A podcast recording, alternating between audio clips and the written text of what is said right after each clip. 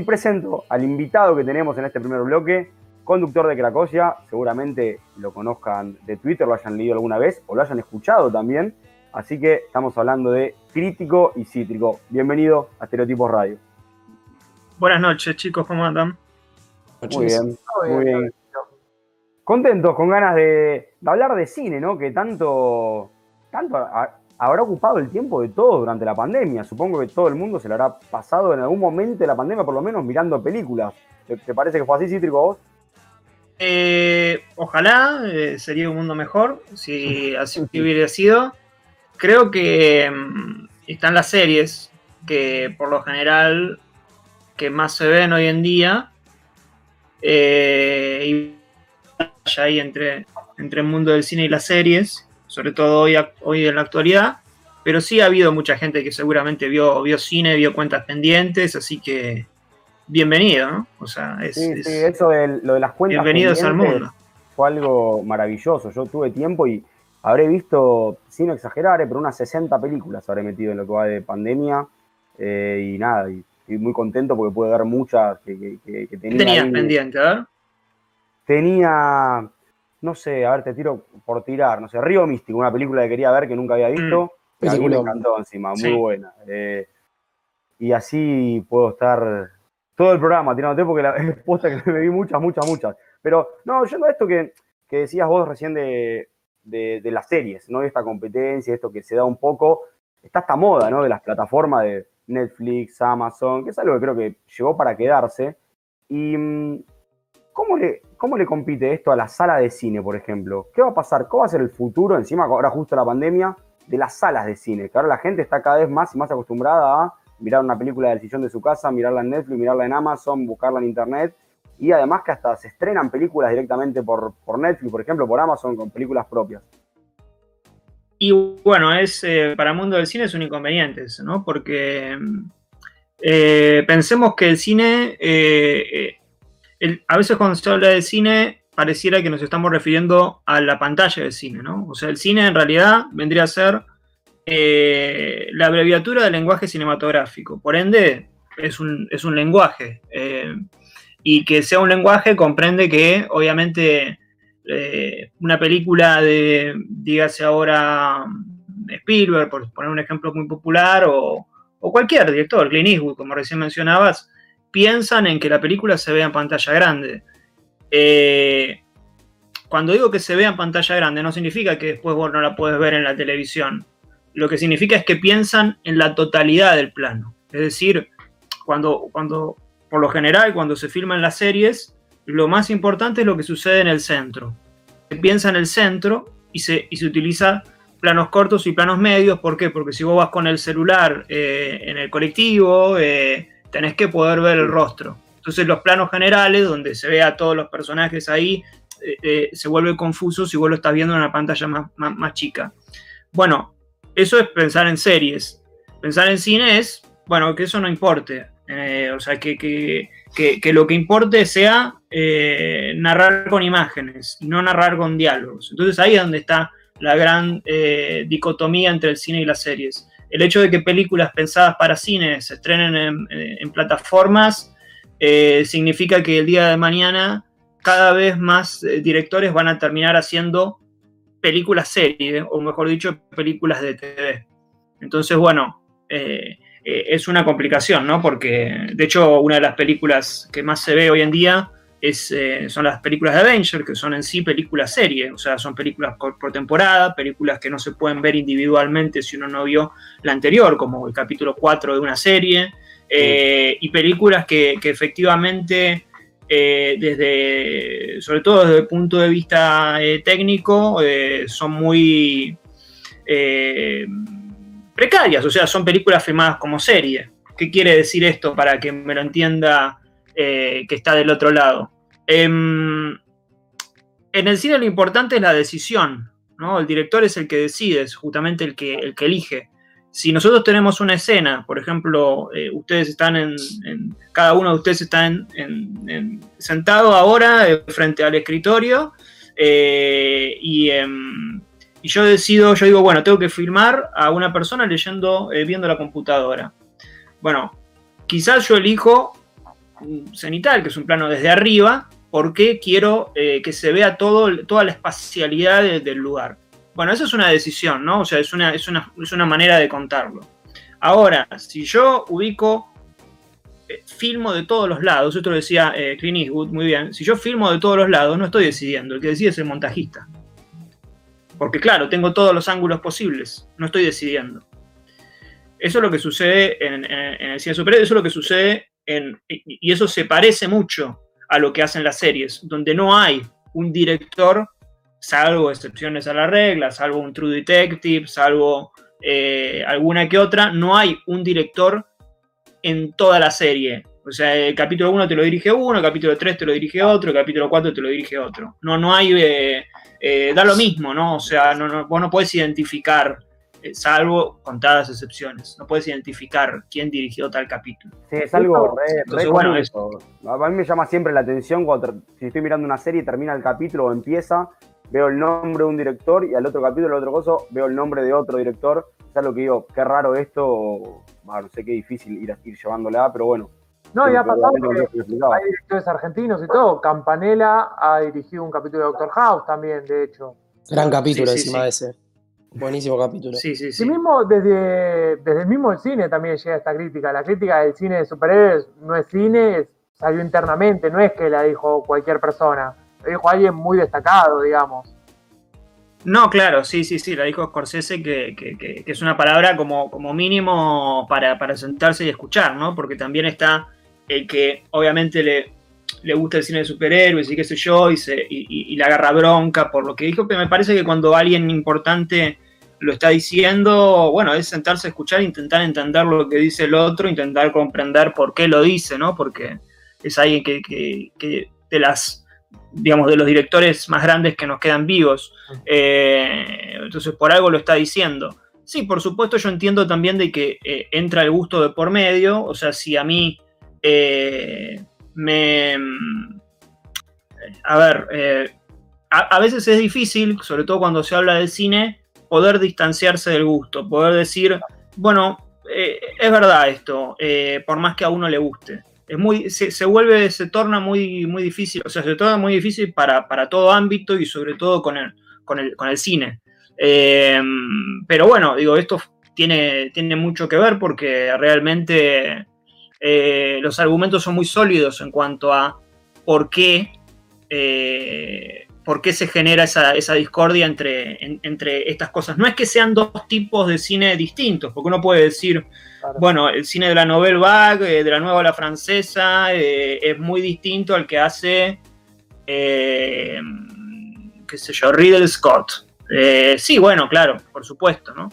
Pero en ambos se está decidiendo, en el otro no se está decidiendo. Entonces, por eso digo, forma parte más de las series que del cine. Es lógica la, la, eh, unión. No, no, no, no debería, digo, no debería ofender tampoco. Digo, hay, hay teatro filmado también. Son películas. Hay, hay, hay una distinción, ¿no? Para hacer. Eh, no es lo mismo película que cine.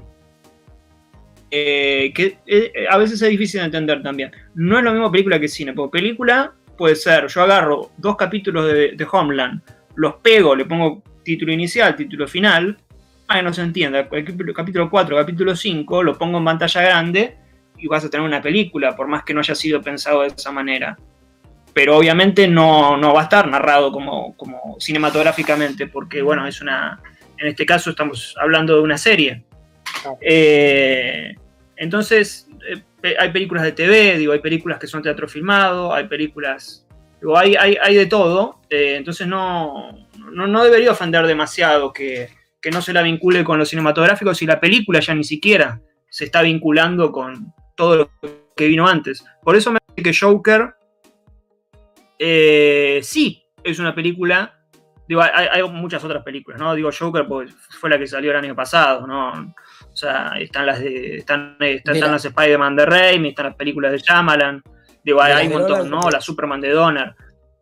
Las de Nolan de Batman. Y Nolan, eh, bien, eh, uf, Nolan. Em, el problema con Nolan.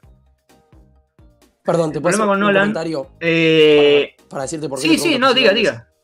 Es uno de mis directores preferidos y para mí, que yo veo muchísimo cine también, eh, es justamente uno que trabajó mucho el guion, trabajó mucho los planos, trabajó mucho el leitmotiv y hizo un montón de cosas en esas películas distinto a lo que son las de Marvel por ahí. Que a mí sí me gustan, pero como vos dijiste, hay que separar de, los, de lo que a uno le gusta y de lo que realmente es. Y yo no creo que tengan una gran calidad cinematográfica, pero por ahí me gustan más. Eh, lo que sucede con Nolan, sí, por supuesto que, hay, una, hay, una, distancia entre, entre, no sé, The Dark Knight y eh, Avengers Age of Ultron. Sin embargo, sin embargo, una despierta a la otra, en el sentido de que eh, a raíz de eh, éxito de Dark Knight, Marvel lo que intentó hacer es copiar cómo se filma la acción de esa película y luego replicarla ¿no? en, modo, en modo de franquicia. Em, te voy a decir mi problema con Nolan. Em, que yo creo que eh, eh, eh,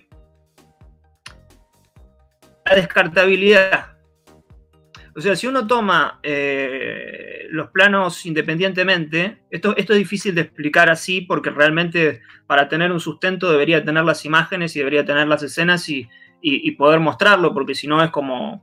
Eh, bueno, o sea, eh, claro, me, puede dar la razón incluso, pero, pero para que se entienda mejor estaría mejor tener, tener, tener los planos y las escenas. Pero si vos ves las escenas de, eh, Batman Inicia, por ejemplo, cuando la escena de los ninjas, eh, cuando lo dejan solo a, Batman y se le vienen todos los ninjas, eh, pueden buscar la escena en YouTube, van a ver que no, prácticamente no se entiende nada. O sea, no hay, vos no, vos no tenés sentido de la ubicación. No sabes a qué distancia está Batman del resto, no sabes quién le pega a quién. Entonces lo que hay ahí es de vuelta lo que eh, la misma dinámica de, las películas de Marvel, la diferencia es que las películas de Marvel lo hacen extensivo a toda la película. Eh, pero no sabes quién le pega a quién, no sabes cuándo se cayó, hay un momento que se cae un arma y después sigue estando en la mano y después se vuelve a caer. Digo, es como todo lo importante en, Nolan, esto lo explica muy bien eh, Seba de Caro. Dice, lo importante en Nolan es el ritmo, no, no, el ritmo es como, bueno, corte, corte, corte, corte, corte, corte, y la música de Hans Zimmer de fondo. Entonces, bueno, es, muy distinto a lo que hace Spielberg, porque en Spielberg vos podés agarrar cualquier plano separado y está en continua narración. O sea, puedes agarrar el plano de Jaws, en el que, de tiburón, en el que está apuntando con el tiburón a, a, a 5 metros, y vos sabés, vos entendés a qué distancia está cada uno del otro. Entonces, cuando de modo que cuando sale el disparo y vos ves la subjetiva de Brody viendo y diciendo, ahora no me acuerdo la frase mítica que dice, eh, vos ya sabés cuándo va a, va a impactar en, el, eh, en, el, tiburón. Esto, por supuesto, que alguien lo puede estar escuchando y decir, bueno, a mí no me importa porque, bueno, yo lo entiendo por decantación. Está bien, está bien, o sea, a mí no me va a ofender eso, pero estamos hablando de que de, de que el trabajo del director es ese. Esto es como si lo llevamos al plano futbolístico. Bueno, puede haber un, defensor que, que, tire el centro y el centro termine en, el cabezazo de gol del delantero. Ahora, el trabajo del defensor es marcar. Y si el defensor no marca bien, eh, hay, un, hay un inconveniente. Y el trabajo del director es decidir y que básicamente se entienda lo que suceda. Vos podés, haciendo un esfuerzo, llegar a comprender más o menos lo que está sucediendo pero no deberías tener que hacer ese esfuerzo. Entonces ahí es donde está parte de la falla, que yo creo que en Dunkirk, una de las últimas películas, lo, me da la sensación de que lo trabajó mucho más o de, que, de que empezó a trabajarlo más sin llegar a otros directores eh, contemporáneos que, entiendo que lo hacen mejor, como puede ser Christopher McQuarrie, de, encargado de las Misión Imposible, de las últimas tres o dos, tres, tres. Eh, o Michael Mann de, de, Hit, que a quien idolatra eh, Nolan. Eh, entonces, bueno, son, son digo, Nolan es un director popular, por ende tiene esta, esta cosa de los sueños y de meterse en, en, esos lugares y, es muy atractivo. pero yo no lo pondría en un lugar muy, referencia. Muy alto, no le tengo tanta estima. Exacto, sí, sí, sí, sí. Eh, sí, Fincher, por ejemplo, ¿no? O sea, por nombrar a alguien que hace thrillers también un tanto intrincados, digo, Seven, Fight Club, son películas que a priori se, se, se, a, priori se, ¿cómo se dice? Se, se unen a, a, las de Nolan, creo que me interesa más Fincher, si querés. Digo, para tirarte a alguien que, más o menos tenga temáticas parecidas, ¿viste? Porque si no quedo como, bueno, te digo Spielberg y claro, sí, Spielberg es como te, te tire Federer, ¿viste? Muy, no todos tienen que ser Federer. Sería una locura pedirle a todos los tenistas que sean Federer. Para ver estos detalles, por ejemplo, que mencionas vos, como, no sé, antes decías lo de el plano cenital, por ejemplo, o decías estas cuestiones de la distancia entre el personaje, la creación de esa escena, la comparación que nos, que nos hiciste quedó, quedó clarísima. ¿Cuántas veces tenés que ver la película, por ejemplo? Para tener en claro, porque vos después se supone que te va a hacer la crítica, entonces, ¿cuántas veces tenés que ver una película? ¿Hay un número exacto de veces? Yo sé que si la miro siete veces, ya sé que eh, la analicé por completo. Eh, no, creo que sea por la cantidad de veces que la veas, sino por eh, la mirada que tengas. Digo, yo he visto películas eh, o, conozco gente que vio Terminator 800 veces, y, pero no puede decirte eh, cómo está contada la escena en la que Terminator en Terminator 2 entra al bar. Porque no, porque no se lo acuerda o porque no lo, porque no, porque no lo vio. O sea, porque no lo vio en el sentido de, eh, de... Yo lo que recomiendo en todo caso, pasa que, bueno, es... A ver, nadie está obligado a esto, es simplemente si uno lo quiere hacer, no, no, no es que es un trabajo, no es que yo jamás le pediría al tachero, che, eh, pero vos viste la película cinco veces, contame un poco más. Obviamente que si uno quiere hacer ese trabajo, lo recomendable es que en, la revisión no, pasada la trama, porque ya entendimos todo lo que sucede, o sea, la trama solamente se puede saber una sola vez, pasada la trama, en, la revisión intentemos eh, tratar de saber un poco más, o sea, tratar de ver un poco más de lo que eh, no pudimos ver. Digo, lo que ya vimos ya lo tenemos. Lo que, eh, lo que termina sucediendo es que nos acostumbramos a, volver a ver algunas películas, puede ser porque las dan por cable o porque las dan en, canales de aire eh, y demás, pero volvemos a ver lo mismo que ya vimos. Es como que queremos volver ahí para volver a ver lo mismo. Ah. y bueno, ahí me parece que por más que la veas 8 o 10 veces, y no, no, no, no va a crecer, el, o sea, no, no, no va a haber aprendizaje si querés. Eh, pero sí me parece que... Sí, sí, perdón. Si vos estás viéndola así en tu casa, ponele, y te llamó algo la atención, ¿a ¿ponés pausa o volvés para atrás y volvés a ver la escena para analizarla o algo, o dejás que fluya? ¿Cómo, cómo es la cosa eso? Eh, si es por la, si la primera vez que la veo o en una revisión. Sí, sí, sí, es la primera. Eh, depende que sea ese detalle. Depende, o sea, si es un. Eh, si es, eh, si es algo que forma parte del background, si es una frase, si es una palabra en la frase, si es un movimiento de cámara, si es una decisión eh, estética, o sea, es. lo, que, lo que suelo hacer, obviamente, cuando la estoy viendo por primera vez, es, es registrarlo, recordarlo. Por ejemplo, em, a ver alguna película con que pueda eh, poner este. Eh, bueno, ah, eh, voy a inventar una película, no importa. ¿no? Pero vamos a suponer que hay un plano holandés. El plano holandés es cuando, por ejemplo, ahí en Dark Knight hay un momento cuando lo tira Batman al guasón, que la cámara se inclina un poco, ¿no? Es como que estuviera casi acostada a mitad de camino. Bueno, si si, en una película noto que hay un plano holandés y noto a los 20 minutos que vuelve a haber un plano holandés y, lo noto después en el final, o sea, lo, primero lo registro en la primera vez, después lo vuelvo a notar en la segunda vez y después lo registro en el final, probablemente lo que haga, si no lo hice ya en el momento, es, después de terminar de ver la película, volver a ver esos tres planos y probablemente llegue a la conclusión de que primero se utilizó por esto, después se utilizó por esto, después se utilizó por esto pero al mismo tiempo va a haber una progresión entre esas tres, tres utilizaciones. Es decir, que no solamente va a haber un, motivo para la utilización digamos, instantánea de, lo que está sucediendo en el momento. Por ejemplo, generalmente el plano holandés se utiliza cuando se le, se le, mm, eh, se, le da vuelta al mundo un personaje. Bueno, entonces, o, algo se desestabiliza.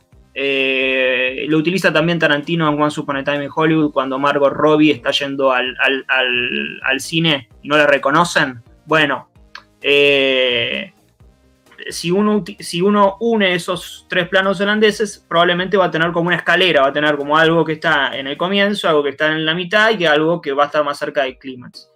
Eh, esto estoy dando un ejemplo así. Eh, no, no, sí, eh, en el aire, ¿no? Pero. sí, sí, pero bueno. Y, bueno, y le buscas esa, esa lógica o ese porqué de ese plano. Exacto, exacto. Sí, sí, sí. sí me, me, parece que es, importante a la hora de, tener en cuenta que, eh, que, bueno, que probablemente uno esté un poco más cerca de entender eh, al autor, por ende va a poder entender, sobre todo si, el autor o el director estamos hablando de genios, siempre estar más cerca de entender al genio, bueno, es, eh, es, una actividad, me parece como mínimo interesante, ¿no? Porque y claro, sí, sí, sí, uno va a estar aprendiendo casi eh, en, la, propia búsqueda, o sea, vas a ver que, eh, no sé, quiero pensar alguna película para poder ejemplificar esto, pero, pero probablemente, eh, digo, en, la propia búsqueda, bueno, es una pregunta filosófica el por qué ya, por sí. Me encanta. y sobre todo cuando participa. Es filósofo, tiene acá en la red hasta su sección de filosofía y todo. Ah, bien. Si te metes por este lado, estás, estás con ante un especialista. Perfecto. Sí, directamente. Muy bien, bueno, usted sabrá entonces. Y, todo eso directamente. Ah, bien, bien. Bueno, usted sabrá entonces que. que y, sobre todo si. Sobre todo si trabajas en el cine, porque también eso tiene que ver. Eh, porque a veces hay como poca creencia respecto a, ¿y cómo vas a saber que el director tal cosa? Bueno, obviamente que si vos ves todas las películas, como le decía recién, si vos ves que utiliza el plano de que lo vuelve, después lo vuelve a utilizar, digo, no, no, no estamos hablando de una vez que lo utilizó, estamos hablando de distintas oportunidades, ¿no? Entonces, bueno, eso va a generar, digo, una puede ser casualidad, 20 ya no lo es. Em, pero, pero, pero más allá de eso, eh, esa intención de intentar eh, entender el, el, por qué, digo, además de, hacerte crecer y, demás, vas a poder ver las demás películas del director y vas a ver cómo ambas, como cada una va, a dialogar entre sí, cómo esas películas van a dialogar con otras películas que ya viste anteriormente, cómo todo, todo el tiempo se está resignificando, cómo los directores se contestan uno al otro y cómo obviamente toda, eh, toda decisión, decía esto de, cuando, cuando uno está en el set, cuando uno le tocó eh, filmar o directamente presenciar un rodaje, sabe el tiempo que cuesta la apuesta. El tiempo que cuesta la apuesta. Eso es, por más que nosotros estemos en nuestras casas y un plano dure un segundo o dure dos segundos, puede tardar una hora en ubicar todo puede tardar una hora. Y si vos querés después hacer el contraplano, lo mismo, porque tenés que mover todas las cosas al lugar, ni hablar en el cine independiente, que detrás de la escena que estamos viendo, detrás de la chica que está hablando, tenemos un montón de mochilas desperdigadas de todos los asistentes. Eh, todo eso hay que moverlo del lugar porque no puede estar ahí. Entonces, eh, eh, lo que sucede dentro del cuadro es importantísimo. Lo que sucede en izquierda, lo que sucede en el centro, lo que sucede en, en la derecha. Es o sea, todo está siendo, eh, todo está a la vista. Es muy difícil que lo que suceda, hay excepciones a la regla como en todo, pero es muy difícil que lo que suceda forme eh, parte de, algo eh, no, esperado. ¿no? O sea, puede haber algún lugar para la improvisación, pero la improvisación dentro del esquema. No es, bueno, agarro la cámara y che, vamos a hacerle tu plano así, tardamos un segundo. No, no, no funciona de esa manera. Te hago una pregunta. Vos cuando analizás, ¿analizás siempre la dirección, la, realización, el montaje? ¿O analizás a veces la dirección, la fotografía, otras cosas, el guion?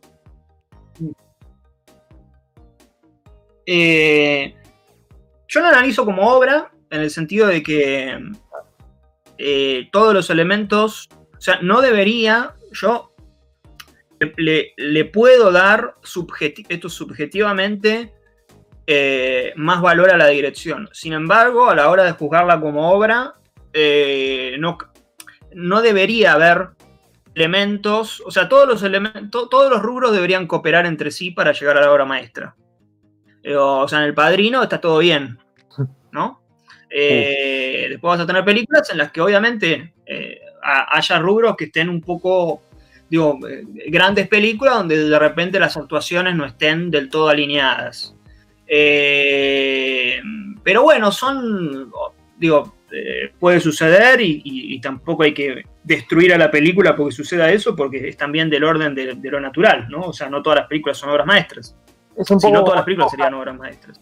Es como los Oscars, vas analizando y decir, bueno, este es el mejor guion, este es el mejor esto, este es el mejor otro, básicamente. No es que te quedas así.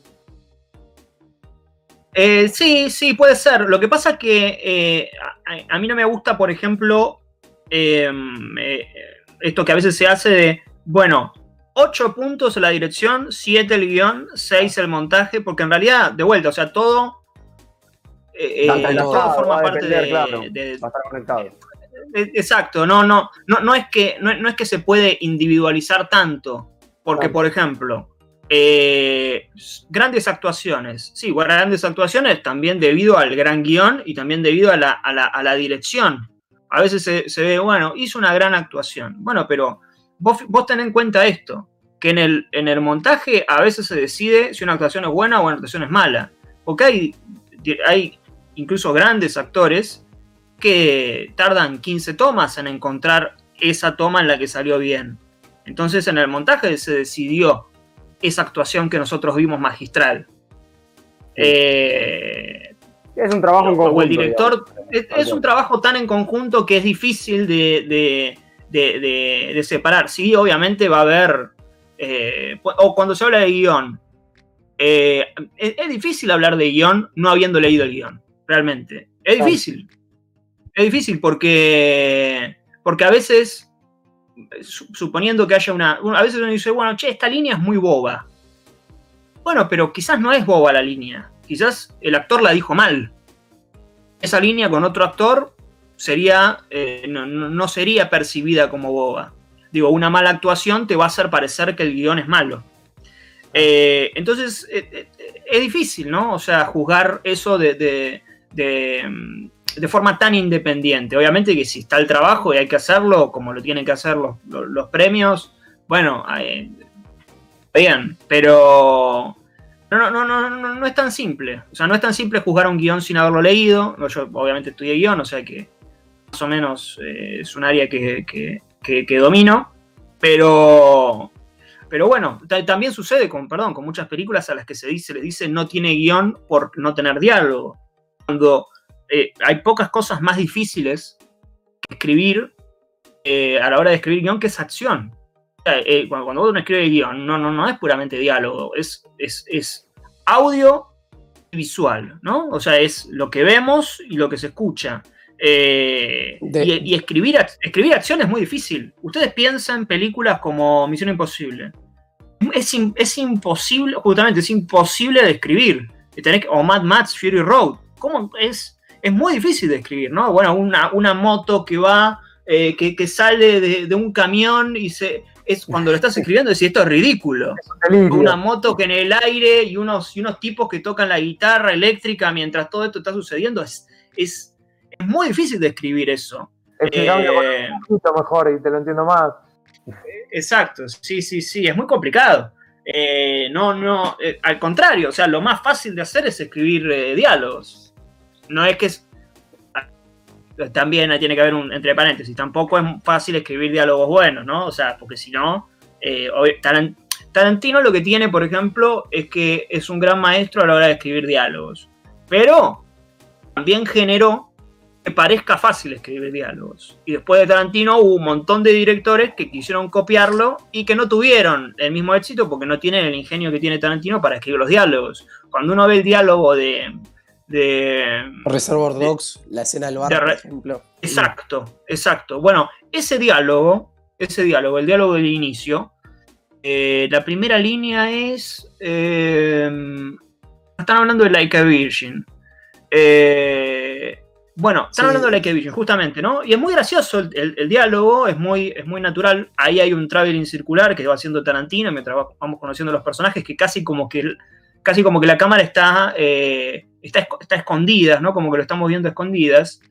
Eh, pero además, lo importante que tiene ese diálogo, y por lo general en el cine de Tarantino, es que no solamente es un diálogo gracioso, sino que va a justamente dialogar con la situación del personaje de em, Tim Roth. Porque Tim Roth justamente va a debutar, si hablábamos de Like a Virgin, va a ser el, virgen dentro de esa banda. Es el, policía infiltrado que, va a que va a debutar mal en, eh, una, especie de redada o, de, robo, de atraco, exacto. Eh, entonces tiene esa inteligencia Tarantino de, bueno, de, poner diálogos aparentemente anodinos, eh, graciosos, divertidos, que al mismo tiempo se van resignificando con el correr de la película. Lo que eso no es percibido por los que copian a Tarantino, que solamente leen de los diálogos de Tarantino, pueden hablar más o menos natural y hacer algunos chistes. Bueno, eso es no, eso no entender la, Eso es quedarse en lo superficial de, Quentin. Es, no entender el, eh, eh, lo que está dentro de, O sea, la complejidad que tienen, que tienen esos diálogos que, justamente el gran. Ejemplo, todo, es todo el tiempo. El diálogo de la Big Mac. Bueno, el diálogo de la Big Mac, ¿por qué, por qué tiene. E, e, ese diálogo, nosotros lo estamos viendo y, y Fíjate cómo rápidamente se resignifica ese, porque a los 2-3 minutos eh, nos enteramos que son dos matones que están yendo a, matar a, un pibe que, bueno, que era un actor comediante, no me acuerdo del nombre.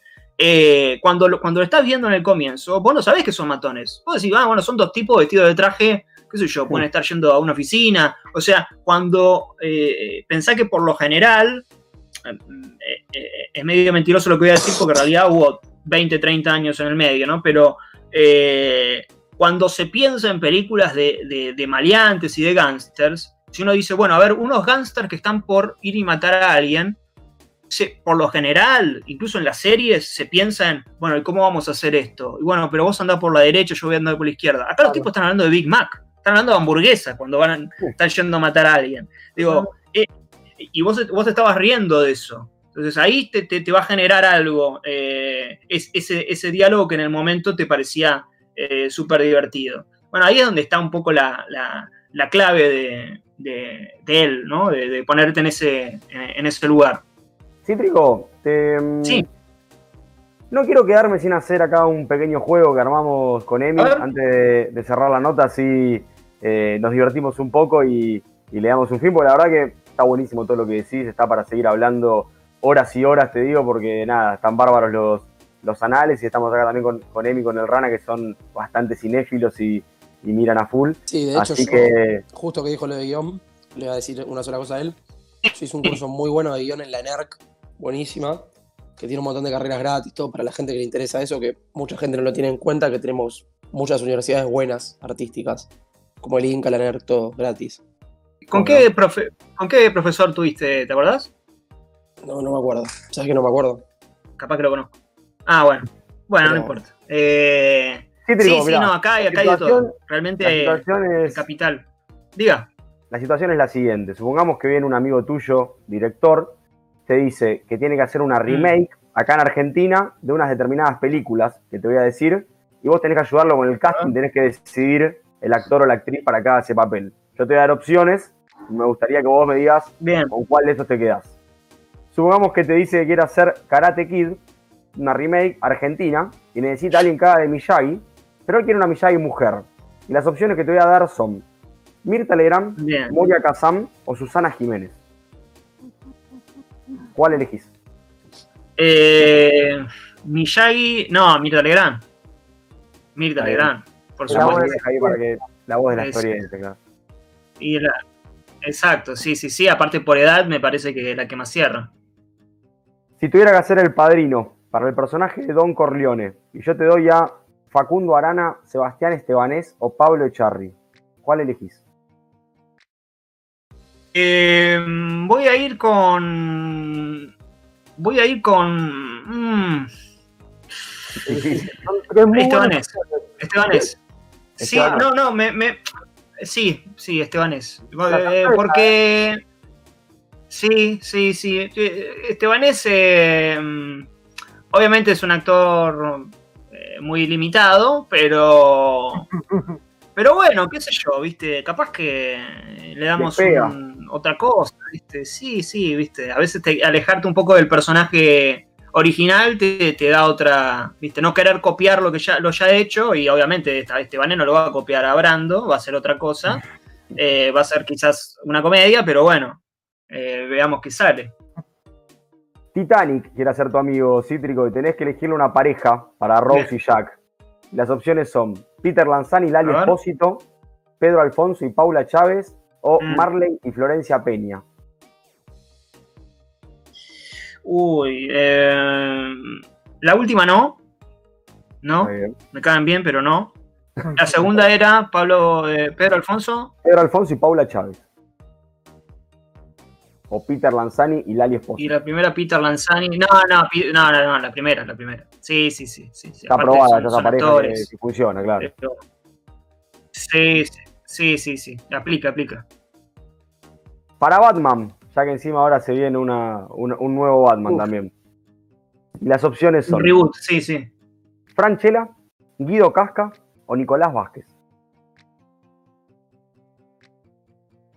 Franchella, Guido Casca o Nicolás Vázquez. Eh, no, em, Nicolás Vázquez. Eh, sí, qué sé yo, también, ¿no? Físicamente da un ah. poquito. Aparte, eh, la realidad es que no hay que ser un gran actor para ser Batman. ¿No? O sea, lo hizo Ben Affleck, lo hizo bien Ben Affleck, a pesar de que las películas son dudosas. Eh, eh, no es un enorme actor Ben Affleck. O sea que no. Aparte estás con traje siempre, bueno, se puede usar de último en doble de riesgo. Lo sacas eh, adelante, digamos. Vamos, sí, sí, sí. aparte los millonarios siempre son carilindo, lo ponemos a Nico Vázquez, queda perfecto. Exacto, exactamente. seguro. Vos habías puesto una opción Franchella, Peter. Franchella. Claro, haces, elegís a Franchella, haces un Batman que a palos, semi retirado, ¿viste? Cambia la película totalmente. Ojo, puede andar, ¿eh? Y Franchella puede, ir como comisionario Gordon. Me va, me va. Me gusta El comisionado Gordon, Franchella, sí, sí, sí. Y la última cítrica que tenemos, Kill Bill. A ver. Para hacer a la famosa Beatrix Kido. Mm. China Suárez, Pampita o Marcela Klosterboer. Voy a ir con. Uy, eh. No, no, no, no. Voy a ir con, China Suárez. Sí. Porque en realidad Pampita, la película de Pampita a mí me gusta, la que actúa Pampita. Eh... Personalmente, la, la, película de Pampita, el que no la vio, véala por favor, es una joya, es espectacular. ¿Cuál es la de Pampita? Eh... Desearás al hombre de tus sueños, ¿no? O, no, al, nombre de tu hermana, ¿no? Ah, exacto, sí, sí, sí. Es, sí, es una. Eh, una película muy malentendida. Es una gran. Eh, como. Es como una sátira de las novelas eh, latinoamericanas. es raro porque es una sátira, pero no se leyó como sátira, se leyó como que. como que una mala película. Y no, obviamente está se está burlando, justamente por eso está Pampita eh, elegida ahí. Eh, pero no, vamos con la China Suárez, que también físicamente da, da mucho más con el rol de, de Kill Bill. Para cerrar, Cítrico, una, una película. De Kill Bill, no, no es Kill Bill, no, es, es Uma Thurman. Uma Thurman, em, sí. Una película que hayas visto este año que decís, esta es la mejor que vi, la recomiendo, y esta no me gustó, no la miren, de estas, de las últimas que hayas salido, de las últimas que hayas visto. Ay, ay, ay. Eh, de las últimas que vi puede ser... Em, me gustó mucho una, una especie de tragicomedia que se llama The Hunt, que la dirige Craig, Craig Sobel. Eh, es una, una película 2020, exactamente. Eh, una comedia también, una película de humor negro muy a la. Puede ser, puede ser vinculada con Kill Bill en algún punto por su, por su humor característico, nada más. Eh, bastante.